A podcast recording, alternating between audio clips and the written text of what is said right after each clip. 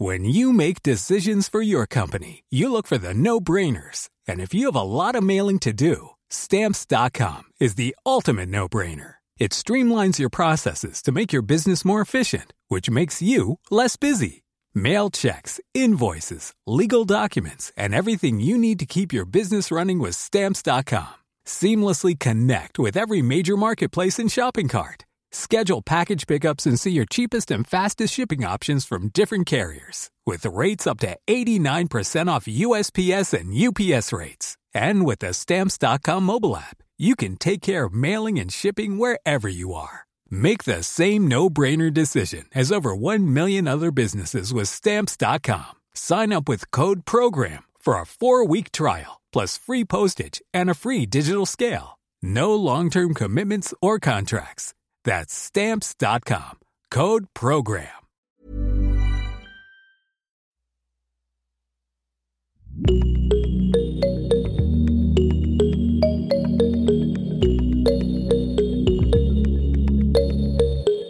Salut, salut et bienvenue dans Génération Podcast, le podcast qui vous en recommande d'autres, qui invite podcasteurs et podcasteuses à se raconter de l'autre côté du micro et qui met en lumière les podcasts indépendants.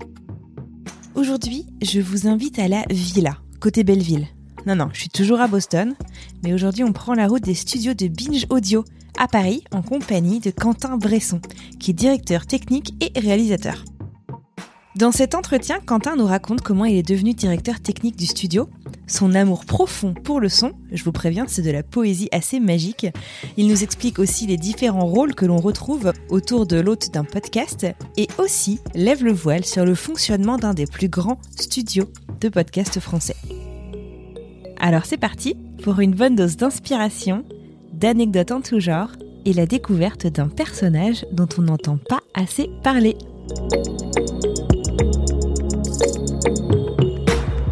Salut Quentin, bienvenue dans Génération Podcast. Merci beaucoup d'avoir accepté mon invitation à venir te raconter de l'autre côté du micro. Comment vas-tu?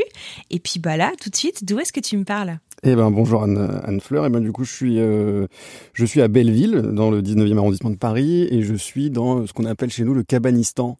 En fait on a monté une avec nos avec nos mains et nos marteaux et nos clous et nos visseuses on a monté une cabane de montage euh, en bois et en contreplaqué.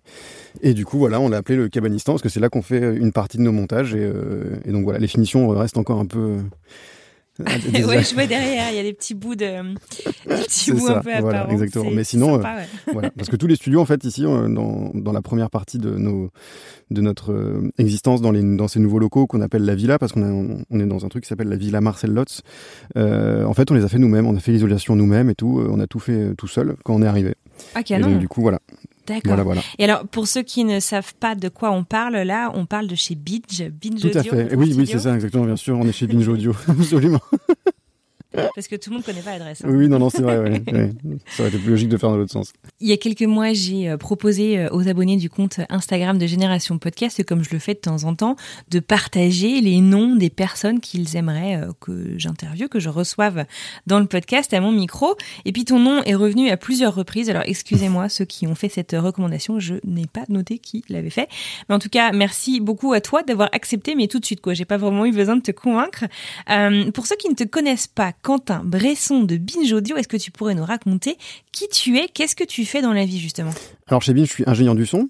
Euh, et aussi, je m'occupe de la direction technique. Donc, euh, en fait, mon travail, il est un peu euh, des deux côtés du, du spectre. Donc, je suis à la fois les, les, mains dans les, dans les podcasts, dans les programmes et, et tout ça. Et à la fois, je m'occupe aussi, du coup, de l'orientation technique de l'entreprise, à savoir quels sont les setups qu'on va, qu'on va prendre, quelles, quelles sont les meilleures solutions techniques pour quels besoins. et puis aussi, c'est recruter et, des, et, comment dire, et, découvrir des nouveaux talents en termes de réalisation. Donc, c'est et accompagner donc les personnes que, avec qui on travaille dans des voilà dans une démarche artistique et, euh, et de réalisation en fait simplement. Alors en parlant euh, d'accompagnement, tu reviens juste là non de je te suis sur euh, sur Instagram, tu reviens juste de reportage pour le podcast On est chez nous, non? Tout à fait. Ouais, ouais, on est parti en reportage pour On est chez nous, le podcast qu'on fait avec Spotify euh, et avec Sophie-Marie Laroui du coup. Et on est, oui, on tourne régulièrement parce qu'on est en train de tourner du coup la saison 2. Et du coup, on, ouais, on sillonne la France on essaye en tout cas, et puis, et puis voilà, pour faire des portraits. Trop bien, trop bien, trop bien. En tout cas, euh, on est chez nous. C'est un podcast qui me plaît énormément, que j'aime beaucoup. Ah bah D'ailleurs, merci, petit merci coucou beaucoup. à Marie qui se reconnaîtra certainement, qui me l'a fait découvrir il y a pas si longtemps que ça. Euh, Dis-moi, Quentin, du coup, ça fait combien de temps là que t'es euh, chez Binge? 3, 4 ans? Ça fait trois ans, trois ans et Ok. deux mois précisément. D'accord. Et d'accord, donc je ne sais pas compter. Et avant ça, tu étais où chez Radio France? J'étais à RFI, à France Média Monde précisément, donc à Radio France Internationale, ouais, où je m'occupais de. J'ai réalisé pendant un an la matinale de, Radio France Internationale, et après j'ai réalisé les tranches d'information du soir euh, pendant euh, un an et demi, deux ans. Voilà. Et avant ça, j'étais euh, j'étais étudiant du coup. Voilà. D'accord, ok. C'est le genre de truc, n'empêche, qui doit bien te flinguer le sommeil, non euh, D'avoir fait et la matinale et euh, les infos Ouais, du soir. ouais, ouais, ouais. Oh, Les- c'est les- ouais. À, à RFI, la, la vacation, elle commençait avec le journal de 2 heures du matin. Oh, Donc la du coup, je devais être euh, sur, euh, sur place à, u- à une heure, et une heure et demie. Donc je me levais à minuit. Attends, mais t'appelles ça le matin? Et oui, et oui, oui, et oui, c'est ça. Et donc en fait, c'était euh, des vacations Ah, qui allaient la du coup de 1h du matin jusqu'à 10h, 10, 11h, à la fin de la matinale. Et du coup, euh, je dormais la journée. Ouais, ouais. Mais c'était super, j'en garde un- vraiment un super souvenir. C'était une super expérience de radio et c'était vraiment trop, trop bien. Vraiment trop cool, avec des personnes formidables. Et alors, qu'est-ce qui t'a fait justement euh, faire un pas de côté euh, de la radio vers les podcasts? Euh, dans le service public, on a, il y a quand même une, une, une gestion des ressources humaines qui est assez particulière et où en fait, c'est assez précaire finalement. Moi, j'étais en CDD et euh, on m'a fait miroiter des CDI qui ne sont jamais arrivés et euh, au bout d'un moment, j'en ai eu un peu marre et donc à la fin d'un contrat, euh, j'ai vu cette annonce-là chez Binge Audio qui est passée sur sur Twitter et du coup, j'ai postulé. J'ai rencontré euh, donc euh, Joël Ronès, donc le, président de, de, de, l'entreprise et euh, tous ses associés enfin ses deux associés en fait et du coup euh, ensuite ben ça a très bien matché et puis très rapidement en fait on a pris la décision voilà euh, que j'allais rejoindre l'équipe et puis euh, et puis voilà. Et depuis ça fait trois ans. Et on est là. Trop bien, trop bien. Et euh, t'écoutais déjà des podcasts à l'époque? Euh, oui. Alors j'en écoutais plus qu'aujourd'hui d'ailleurs. J'en écoutais un peu ouais, ouais. hein. j'écoutais beaucoup les podcasts d'Arte Radio. Et euh, Ouais. après j'écoute beaucoup la radio. J'écoute vraiment beaucoup beaucoup la radio. Je c'est le média que je consomme le plus. France Info essentiellement. Vraiment de l'info, quoi. Ouais ouais ouais vraiment après j'écoutais un peu France Inter aussi Mhm. beaucoup Boomerang évidemment Ah. Et euh, je me suis, euh, j'écoutais beaucoup aussi les replays de là-bas si j'y suis euh, d'il y a longtemps. euh, Ah que oui. J'adorais. Et, euh, et voilà. Des jolis classiques. Dis-moi, Quentin, est-ce que tu pourrais nous rappeler, donc tu es directeur technique et producteur à Binge Audio, qui est un grand studio de podcast français. Est-ce que tu pourrais clarifier, en fait, nous expliquer un petit peu quels sont les différents rôles au sein du studio On pense euh, bah, souvent à la voix qu'on entend, euh, à l'hôte du podcast, mais il y a tellement d'autres rôles en fait euh, autour.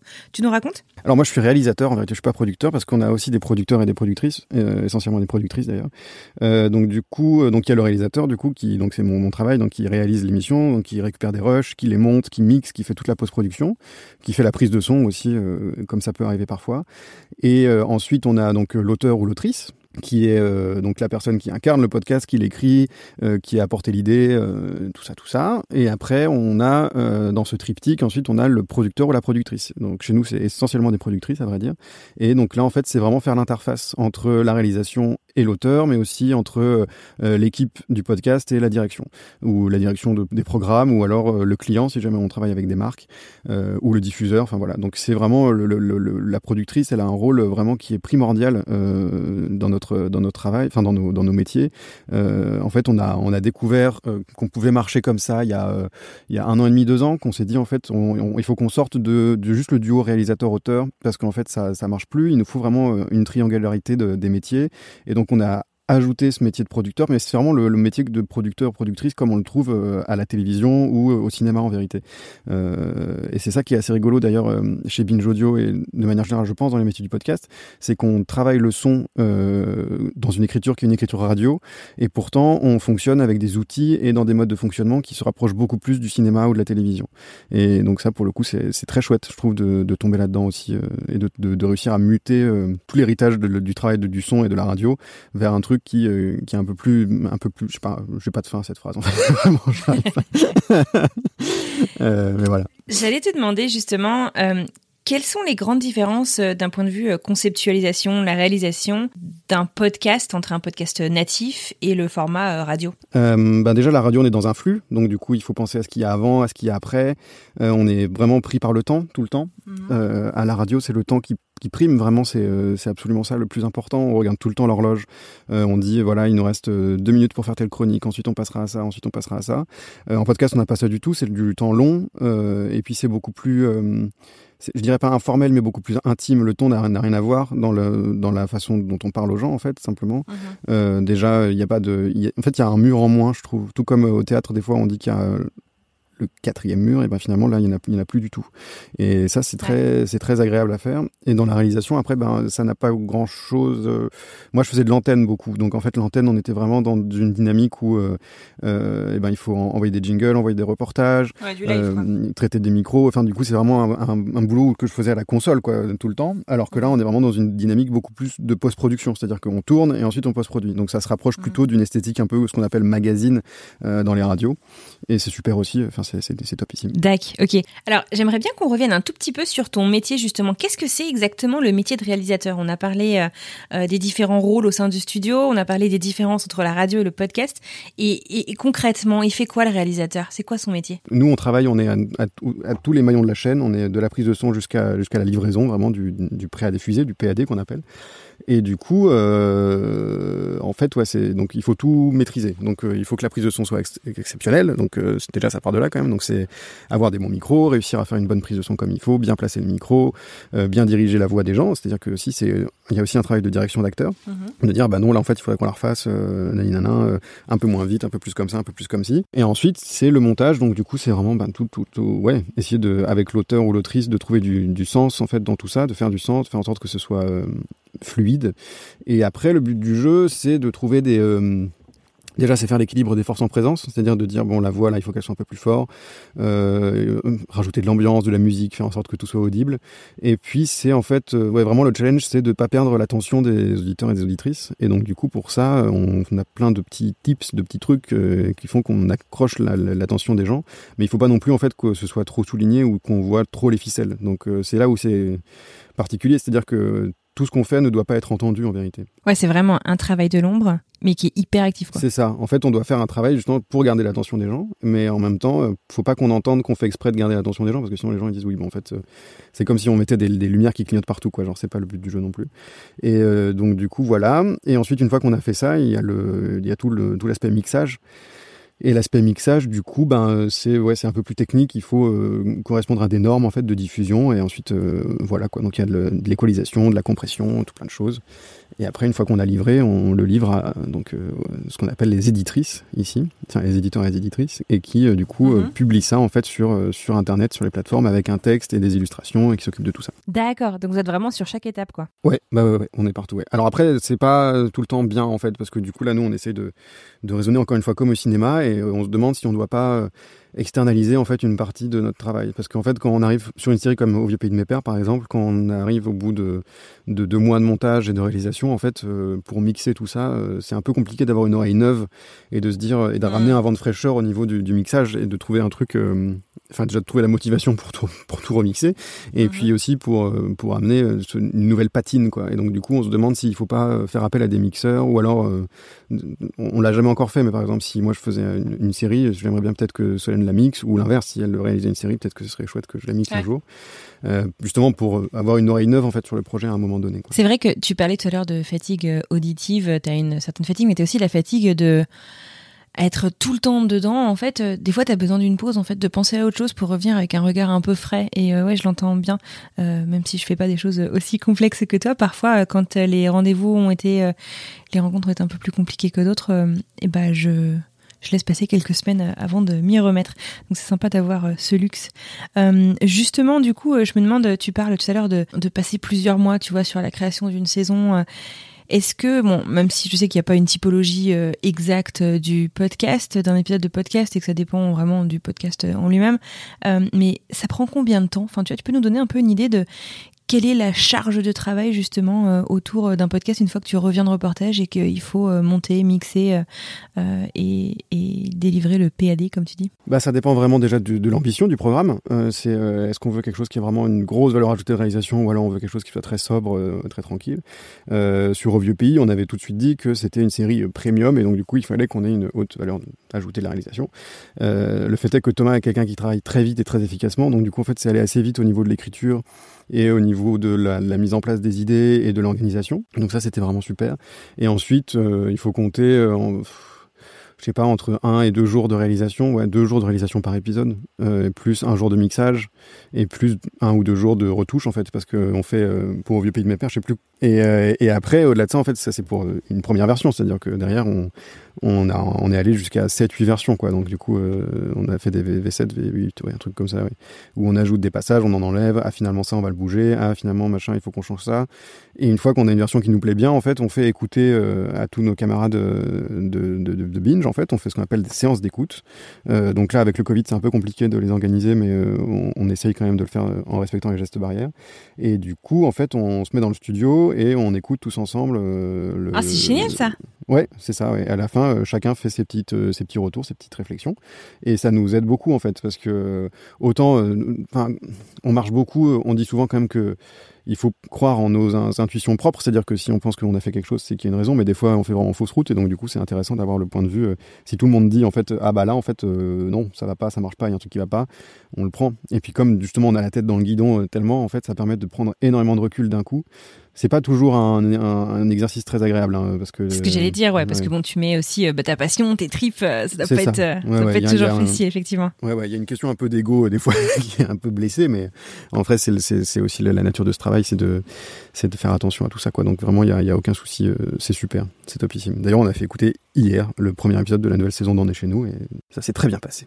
Le retour était très utile c'est hyper précieux quand même d'avoir accès à un collectif. Alors certes, on mm. a déjà parlé, tu vois, dans Génération Podcast du collectif euh, parce qu'on est isolé pour le soutien et tout, mais aussi en fait d'avoir accès à des oreilles neuves et à des cerveaux qui ont envie de t'écouter, enfin tu vois, qui ont envie de te faire des retours, euh, qui sont pas mm. juste là pour euh, et, c'est très bien aussi hein, d'être là pour se soutenir, mais mm. d'avoir des retours hyper constructifs sur ton travail. Non, on a, on a quand même beaucoup de chance aussi ici, c'est que Euh, moi en tout cas c'est mon cas, mais je travaille vraiment avec mes amis en fait. Et donc ça c'est vraiment chouette. Je pense c'est pas donné à tout le monde. Et donc c'est vraiment super quoi. Et on en parlait justement encore une fois hier euh, avec un collègue qui s'appelle euh, Dimitri qui travaille aussi au brand au brand content et qui disait c'est vrai que c'est fou quand même parce que on est vraiment tous potes quoi. Donc ça marche très bien aussi là-dessus quoi. C'est vrai qu'on sent une certaine alchimie, une certaine atmosphère vraiment toute particulière dans votre équipe chez Binge et c'est vraiment génial. J'imagine que ça va être un cadre de travail assez fantastique. Alors justement, on parle de, de saison. Euh, tu le disais, vous êtes en train de tourner, enfin d'enregistrer euh, la saison 2 de On est chez nous. On peut parler d'ailleurs euh, d'autres podcasts de Binge, bien entendu. on est chez nous, en tout cas, c'est un podcast pour Spotify.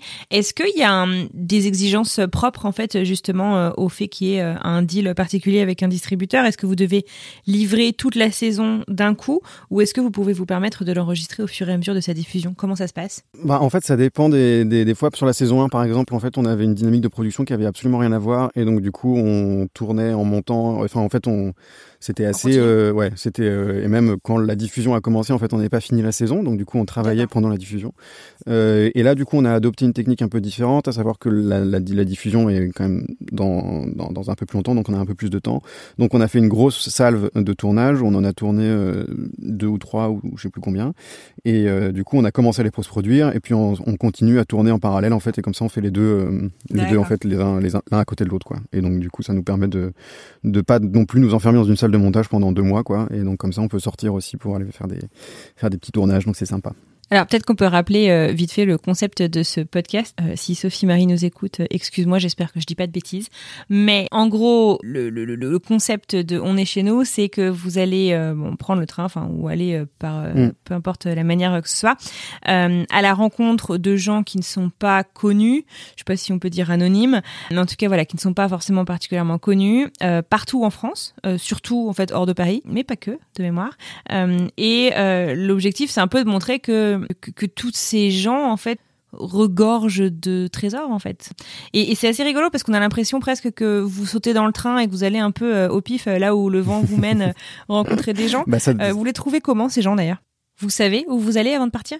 Oui, bien sûr, il y, a, y, a, ce qu'on appelle une phase de casting, du coup, euh, évidemment. Donc en fait, on, ça dépend des fois. Vraiment, des fois, c'est du proche en proche. C'est euh, quelqu'un qui connaît quelqu'un qui connaît quelqu'un. Euh, donc on est quand même une vingtaine à, à Binge Audio qui d'employés. Donc du coup, il y a, y a beaucoup de gens qui connaissent des gens. Quoi. Voilà, c'est ça. Et donc déjà, ça part de là. Et ensuite, souvent, des fois, c'est les hasards, quoi. Le hasard de, des, des rencontres En fait, il faut, comme dit Sophie Marie, on est toujours attentif. Du coup, on est tout le temps, euh, on a tout le temps une oreille qui traîne euh, quelque part. Euh, on a rencontré un de nos témoins de cette saison dans un restaurant à Marseille ou un autre dans, dans le train, par exemple. C'était notre productrice Anaïs qui qui était dans un train et elle a croisé un gars qui avait visiblement une histoire intéressante et du coup, on allait l'interviewer. Et du coup, voilà, c'est vraiment comme ça. Et il y a, voilà, c'est ça, c'est le casting. Ok, donc toujours super attentif, quoi. Super intéressant. J'aimerais bien revenir un tout petit peu en arrière sur ce que tu expliquais tout à l'heure sur cette fameuse triptyque entre le réalisateur, le producteur ou la productrice et le journaliste ou l'autre. Comment est-ce que justement sont arbitrés les choix, les décisions euh, dans les moments où c'est peut-être un petit peu plus difficile, où il y a des, décisions difficiles à prendre? Tu peux me raconter? C'est ça qui est hyper, c'est ça qui est hyper important dans, ce triptyque-là, du coup, parce que quand on est deux, en fait, euh, et qu'on n'est pas d'accord, c'est l'un contre l'autre. Et du coup, dans ce cas, en effet, qui décide? Euh, Quand on est trois, en fait, ben, c'est vraiment une discussion. Et en fait, il y a jamais quelqu'un qui est contre quelqu'un. Du coup, c'est toujours soit deux personnes qui disent ah bah non, moi je pense que ce serait mieux qu'on fasse comme ça, et l'autre personne du coup dit bon ben en fait, si vous êtes plus nombreux à penser qu'il faut faire comme ça, c'est que il doit y avoir une raison et je pense qu'on va faire comme qu'on va faire autrement. Et donc du coup, c'est ça qui est super. Des fois, après, on tombe sur des consensus, on est tous les trois d'accord ou, euh, ou, tous les trois on dit que c'est pas bien. Mais souvent, oui, non, en fait, du coup, le fait d'être trois, ça permet d'éviter euh, ce genre de tension justement parce que en fait, c'est, on se rend compte que bah, on veut tous la même chose, on veut que le programme soit bon en fait. Donc du coup, il y a ça, ça enlève un peu le, poids de, justement de ces décisions-là. Bah oui, ça prend tout son sens, effectivement. Euh, est-ce que tu pourrais nous raconter, sans transition, hein, un des plus gros couacs de ta vie de réalisateur? Oh, Elle est compliquée cette question. euh, euh, bah, je pourrais raconter Binge c'était euh, ça c'était quand même un sacré défi. Euh, on a on a on a un, on a un patron qui qui aime bien les défis un peu fous et pour la rentrée 2019, je crois, euh, on a, en fait, tous les ans, on fait une conférence de presse de rentrée pour annoncer nos programmes. Et on avait voulu sortir en 2019 de ce truc-là où on invite des journalistes et blablabla, blablabla, on raconte ce qu'on va faire. On s'était dit, on va faire autre chose, on va faire 24 heures de podcast en direct sur Twitch. Et donc, du coup, quand il nous a dit ça, on est devenu un peu un peu blanc, un peu palo. et on a vraiment fait 24 heures sur Twitch euh, en direct euh, euh, à diffuser du coup des, des, des, podcasts, et, à expliquer ce qu'on allait faire pendant l'année, à diffuser des extraits. On est... En fait, on annonçait ce qu'on allait faire. Donc du coup, c'était vraiment des teasings, des interviews des gens qui le font. on a fait des, on a fait un peu des backstage aussi, tout ça. Donc voilà, ça, ça a duré 24 heures, c'était super. Mais ça, c'était vraiment très très éprouvant. Bon, c'était pas un quack du coup, mais sinon récemment sur On est chez nous, j'ai eu des petits soucis parce qu'on travaille avec des HF, donc des micros sans fil, euh, pour pouvoir permettre aux, gens, enfin, on, les équipe en, micro cravate en fait, et après comme ça, ça permet aux gens d'être plus euh, en confiance parce que du coup le dispositif est plus léger, ils le voient moins et, le même le son est de meilleure qualité. Et on a on a enregistré euh, en saison 1, je sais pas si tu l'as écouté l'épisode avec le pastre. Et donc du coup, on était vraiment sur une colline à près de Vitrolles et euh, on était là et il y avait un grand relais téléphonique ou une grande antenne téléphonique parabolique hmm. pas loin et en fait j'avais pas bien scanné la zone pour euh, les fréquences HF et du coup la prise de son était vraiment euh, un peu cata parce que sur un des deux micros le micro de Sophie Marie donc on a eu de la chance elle parle moins mais il y avait énormément de brouillage et de ah, et donc c'était un peu catastrophique et je comprenais pas d'où ça venait à l'époque et en fait c'est après en rentrant je me suis dit ah mais en fait en fait, c'est ça. Et donc, du coup, voilà. voilà. Énorme. Comme quoi, faut bien, faut bien regarder ce qui est autour de nous. Il y en a pas un aussi comme ça, je me demande si c'est pas le premier épisode, justement, où il y a un chien qui ronfle, oui, mais genre un truc de ouf. C'est ça. Et il faut savoir, les, trois premiers épisodes, Sophie Marie les a tournés toute seule, en fait. De, ah, Notamment le premier, c'était vraiment le pilote, en fait. C'est aussi pour ça qu'il est un peu plus court. Et donc, du coup, c'est après qu'on a décidé de partir euh, tous ensemble et de dire, on va faire une prise de son. Euh, ah, et, du coup, maintenant, on part tous les trois, en fait, à chaque fois. Donc, c'est mhm. super. Trop bien. Bon, et alors, est-ce que, à l'inverse, tu pourrais nous partager une de tes plus grandes fiertés? Euh, Oui, bien sûr. Oui, je pense que c'est la dernière série documentaire qu'on a réalisée avec euh, Thomas Rozek, qui s'appelle Au vieux pays de mes pères, ah qui a été diffusée dans les flux de Programme B et Connaissez-vous l'histoire?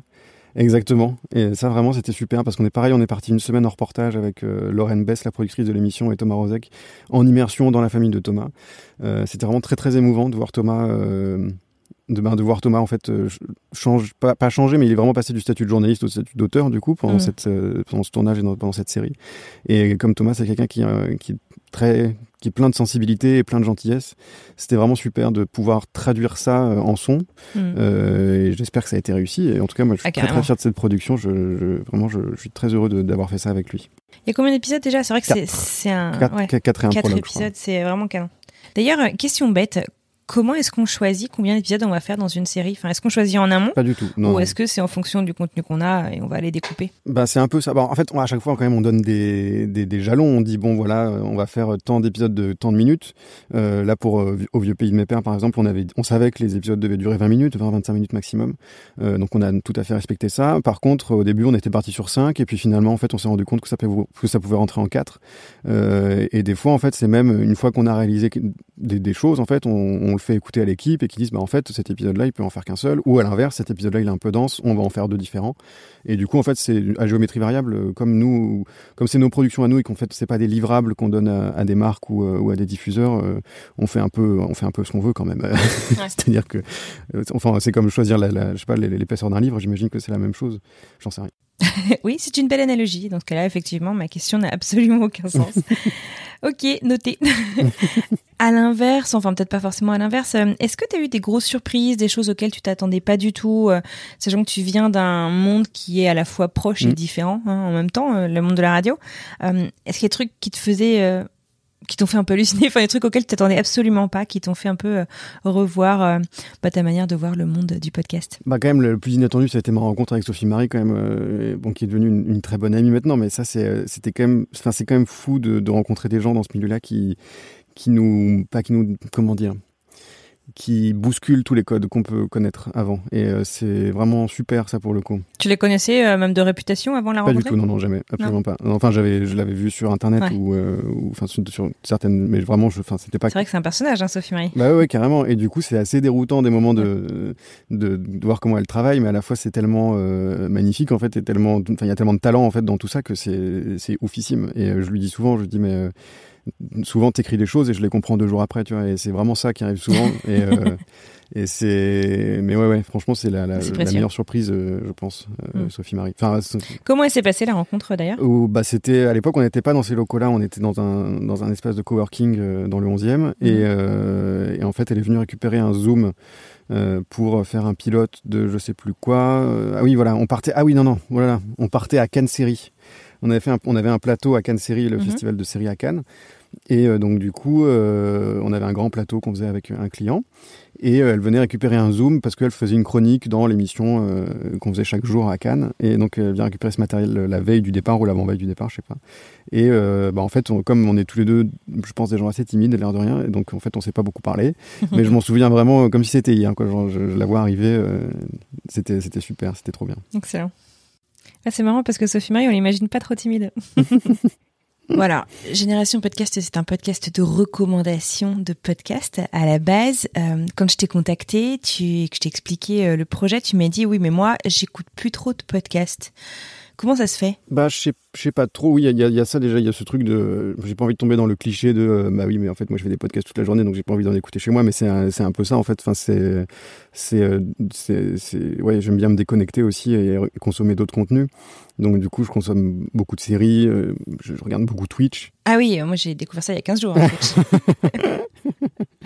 et du coup, ouais, non. Et puis oui, et puis j'aime bien consommer aussi de la musique en fait. J'écoute énormément de musique ouais. et du coup dans les transports, typiquement, je peux pas écouter des podcasts parce que, enfin, quand je prends les transports, la plupart du temps, c'est pour aller faire des podcasts. Donc du coup, mm. euh, je préfère écouter autre chose. C'est comme s'il fallait, enfin, ouais. Je, sais que j'ai beaucoup d'ingénieurs, de collègues ingénieurs du son qui me disent d'ailleurs qu'eux, ils n'arrivent pas à écouter de son tout court en fait quand ils sortent du travail. C'est dingue. Du coup, ils écoutent même pas de musique, rien du tout. Et donc c'est. Est-ce que tu penses que tu as une oreille trop critique au bout d'un moment? Euh, Non, non, c'est de la fatigue, surtout auditive mmh. en fait. C'est euh, quand, on, quand on travaille sur le son, ouais. euh, on est vraiment toujours concentré sur ce qui passe dans nos oreilles. Donc du coup, c'est un peu fatigant des fois, de, de, en effet, de reprendre.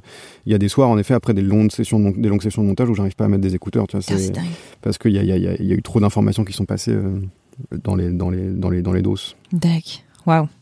Est-ce que tu te souviens du coup quand même d'un des premiers podcasts que tu as écouté? Ah oui, oui, je pense que c'est le Floodcast, vraiment. Ah ouais euh, Ah ouais, j'adore le... Tu veux rappeler le concept peut-être pour ceux qui ne connaissent pas? Euh, Ouais, bien sûr, donc c'est Flaubert euh, et Adrien Méniel qui ont une table d'invités et en fait ils discutent d'un peu de tout et de rien, il y a des chroniques un peu mmh. sur l'actualité, euh, c'est très loufoque, c'est très drôle. Euh, moi j'adore écouter ça en jouant aux jeux vidéo le dimanche par exemple.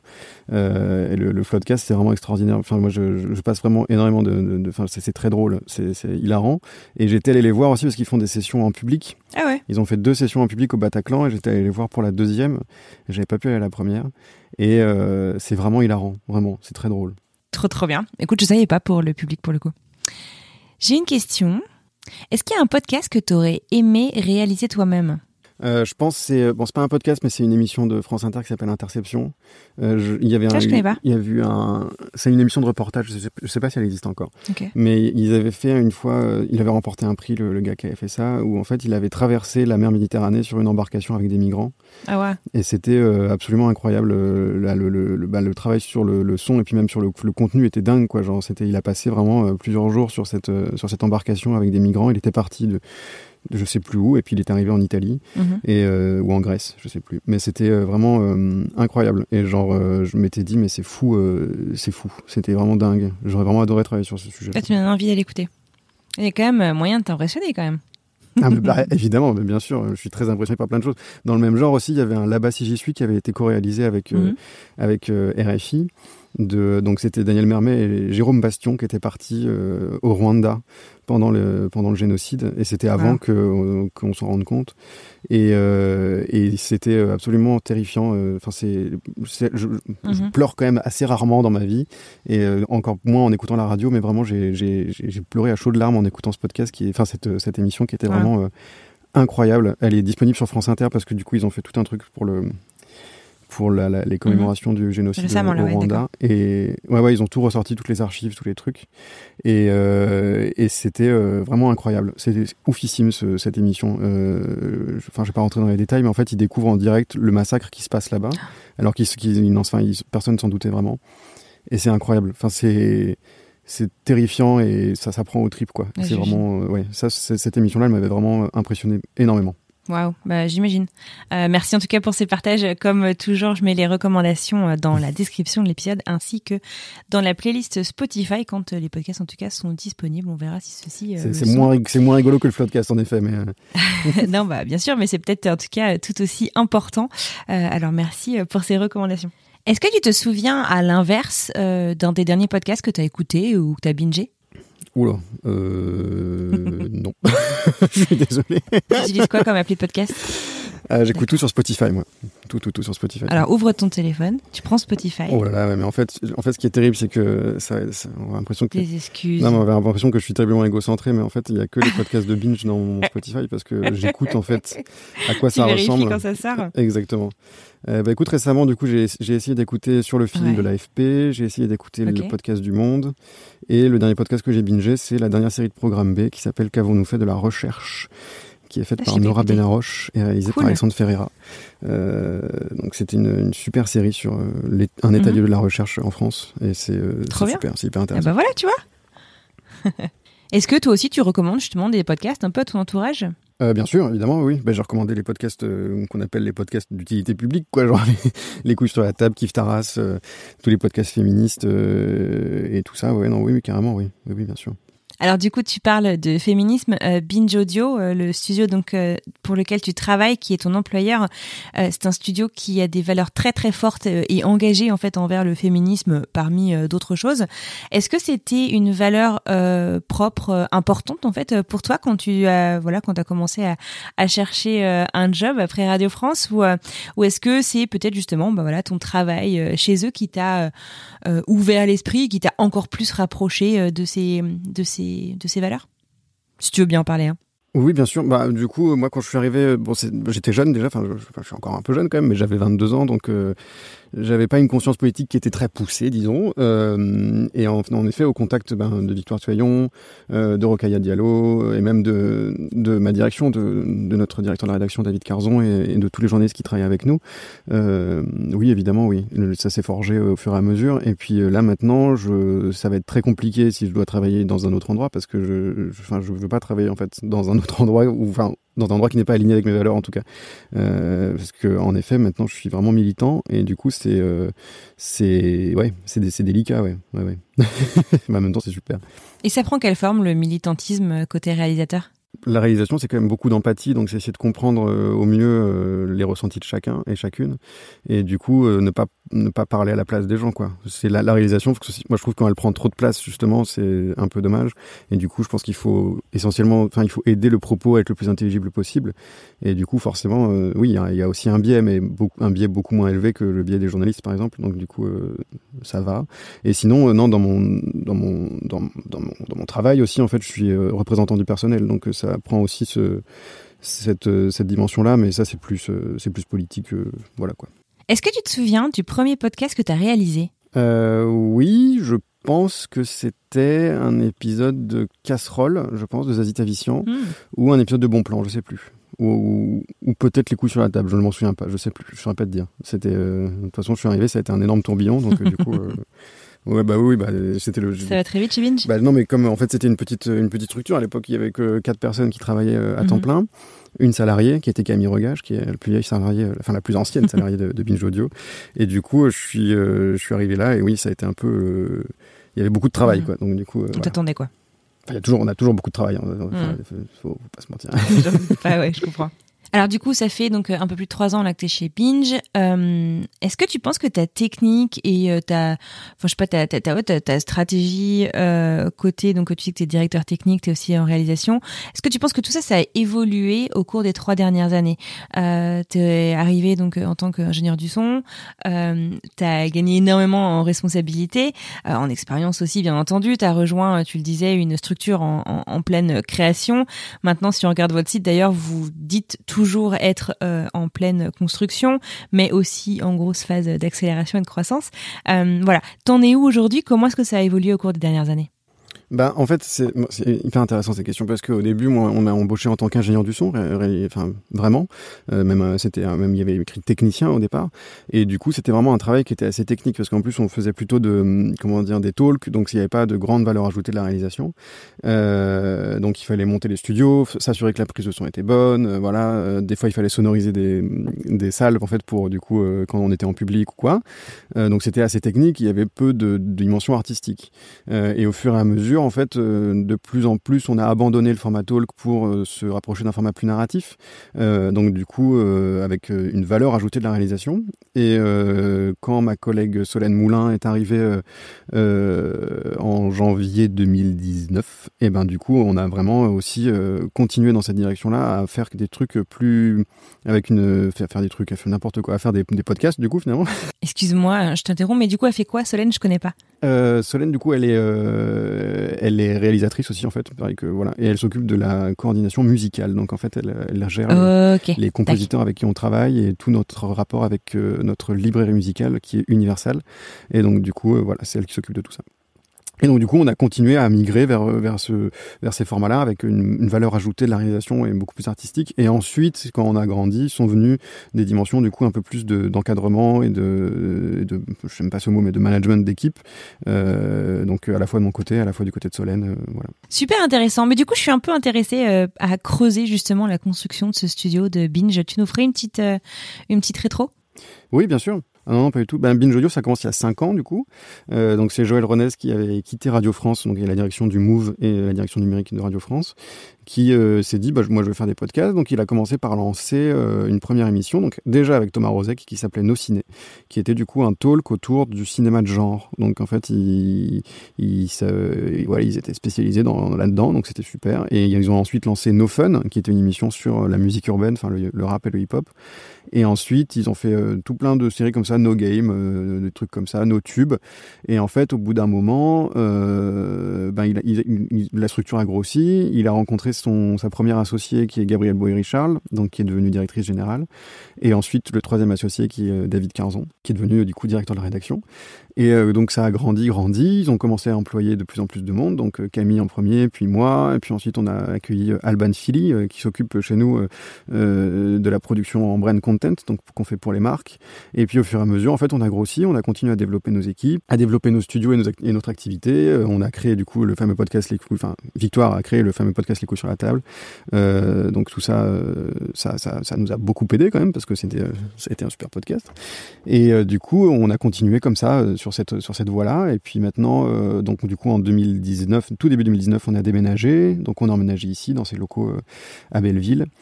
Euh, donc pour avoir nos propres studios. Et puis voilà, euh, il y a aussi eu une, entrée au capital du Parisien euh, Les Échos, donc qui nous a beaucoup aidé. Et, voilà, on continue à, croître comme ça, doucement mais sûrement. Alors, je pense qu'un point commun entre toutes les personnes à qui j'ai eu la chance de parler dans ce podcast, en Génération Podcast, c'est la passion, la passion pour les histoires, la passion pour le son, pour l'audio. Est-ce que tu saurais toi retracer d'où vient cette passion, ta passion, ton attrait pour ce que tu fais, pour le son, pour l'audio bah Moi, je suis musicien au départ, je, suis, je, fais de la batterie, donc je suis batteur, donc déjà j'avais un attrait pour la musique et, et l'artistique. Euh, je suis le seul musicien de ma famille, donc du coup j'étais un peu, pas incompris, mais j'étais un peu tout seul. et du coup, voilà. Et euh, je me souviens, c'est vraiment cliché, mais je me souviens vraiment qu'à vers mes 7-8 ans, j'ai regardé une émission de C'est pas sorcier qui parlait du son, et notamment du son dans les, de la sonorisation et tout ça. J'avais trouvé ça vraiment passionnant et ça m'a jamais quitté depuis. Je m'étais dit que je voulais devenir un. Waouh, merci Jamie, quoi, du coup. Et d'ailleurs, très récemment, j'ai vu une conférence TEDx de, de Jamie mm -hmm. où euh, il expliquait euh, qu'il avait fait la première, enfin, c'est la toute première émission de C'est pas sorcier ou la deuxième, je crois. Et il avait dit qu'il l'avait fait exactement parce que lui-même est un passionné de radio et qu'il trouve que la radio, c'est le, le meilleur média. Et en fait, moi, je partage tout à fait ce point de vue-là. Il y a un truc un peu magique, je trouve, avec le son mmh. qui m'a toujours fasciné. Et ça, je le raconte souvent, mais c'est euh, bah, le son, c'est vraiment une déformation de l'air en fait. Enfin, c'est, on peut le toucher presque. C'est-à-dire que euh, là, quand je parle dans un micro, il y a mes cordes vocales qui font vibrer l'air, et il y a une mmh. membrane sur le micro qui récupère cette vibration, qui la transforme en énergie électrique et qui l'envoie en fait, bon via internet, mais euh, par exemple dans tes oreilles. Et dans ouais. tes oreilles, en fait, il y a un petit écoute, il y a un petit haut-parleur qui vibre et qui déforme l'air, et c'est exactement la même variation de l'air que celle qu'il y a entre ma bouche et le micro, que celle qui est entre le haut-parleur et ton oreille. Mmh. Et ça, c'est fou parce que du coup, ça fait vraiment voyager les gens. C'est-à-dire que quand vous écoutez John Lennon, par exemple, quand vous écoutez la voix de John Lennon, et ben en fait, c'est la même déformation de l'air qu'il y a que quand lui enregistrait dans ce studio euh, entre sa bouche et le micro, c'est la même déformation de l'air. Et je trouve ça fascinant. Ça permet de, enfin on a vu un cours de culture radio comme ça et qui se terminait en mode bah, le, le, le, son en fait c'est plus fort que tout, c'est plus fort que le temps, plus fort que l'espace et que la mort quoi. Mm. Et j'avais trouvé ça vraiment fascinant euh, et du coup depuis c'est ça, ça m'anime toujours ça de se dire euh, en fait ce qu'on fait on l'envoie à des gens et après ils le, ils le reçoivent. Ça c'est magique. Ça leur appartient quoi. Et c'est comme ça c'est hyper fort, c'est hyper poétique. Ouais. Et ça n'arrive pas en fait avec les autres médias en fait. Ouais. Enfin la télévision ou tout ce qui tout ce qui est image en vérité on perd des dimensions. On perd le on perd la, la 3D, on perd le, le, on perd plein de choses alors mmh. que le son c'est vraiment une recréation physique de ce qui se passe ailleurs en fait. C'est presque de la téléportation, je trouve. C'est ça qui. En ce moment là, j'ai un problème en plus avec mon téléphone. Bon, c'est débile, mais et j'écoute les messages vocaux du coup en haut-parleur. Et donc mmh. du coup, je, les, je colle le, le, le, mon téléphone à mon oreille. Mmh. Et il y a du coup de l'air en fait qui sort vraiment. Mais littéralement, il y a du vent quoi. Et du coup, je... ouais, j'ai vraiment l'impression que quelqu'un me parle dans l'oreille du coup. Et ça, c'est quand même, c'est quand même assez fascinant. C'est clair. La manière dont tu expliques ça, c'est on est à 6000 km l'un de l'autre là c'est ouais c'est mmh. complètement magique Exactement. trop chouette merci beaucoup Écoute, j'ai pas envie de rompre euh, la magie de cet euh, élan poétique, euh, de cette déclaration d'amour au son que tu viens de nous faire. Euh, Est-ce que tu aurais un petit mot de la fin avant qu'on se quitte? Je suis très, bah, j'ai été très touché de l'invitation. C'est vrai que j'ai pas l'habitude d'être de, ce côté-là du, du, micro, donc c'est un exercice assez particulier. J'espère que j'ai pas dit de bêtises. Et, et voilà. Eh ben, écoute, avec grand plaisir. merci à toi de t'y être prêté. C'était super chouette. Et à bientôt. Mais merci beaucoup pour l'invitation encore une fois.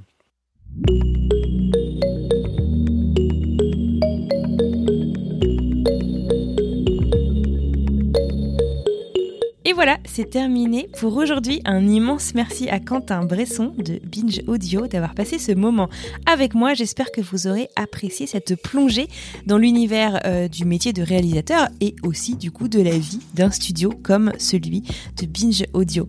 Euh, personnellement, euh, même là, en fait, je viens de finir le montage et je suis encore toute touchée en fait par cette description sensorielle en fait de comment est-ce qu'on apprécie le son.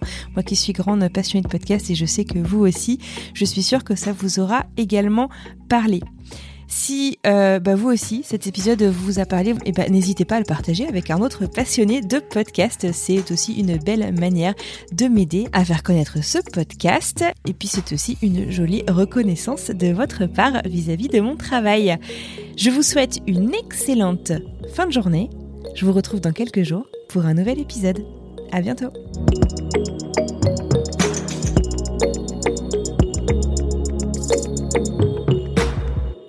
Ça va. C'est pas, je suis pas trop flou, pas trop. Super. Salut, c'est Alexis Buisson, je suis journaliste correspondant à New York pour plusieurs médias français et je travaille au sein de la rédaction de French Morning depuis 2007. À French Morning, j'aime vous raconter des histoires qui vont vous faire parler et réfléchir. Ces derniers mois, j'ai écrit sur les difficultés que rencontrent les migrants africains francophones à New York, la redécouverte par les Américains du compositeur français oublié Joseph Bologne ou encore l'avenir du français dans les universités américaines. Si vous souhaitez mon travail ainsi que celui de mes collègues, rendez-vous sur frenchmorning.com pour vous abonner.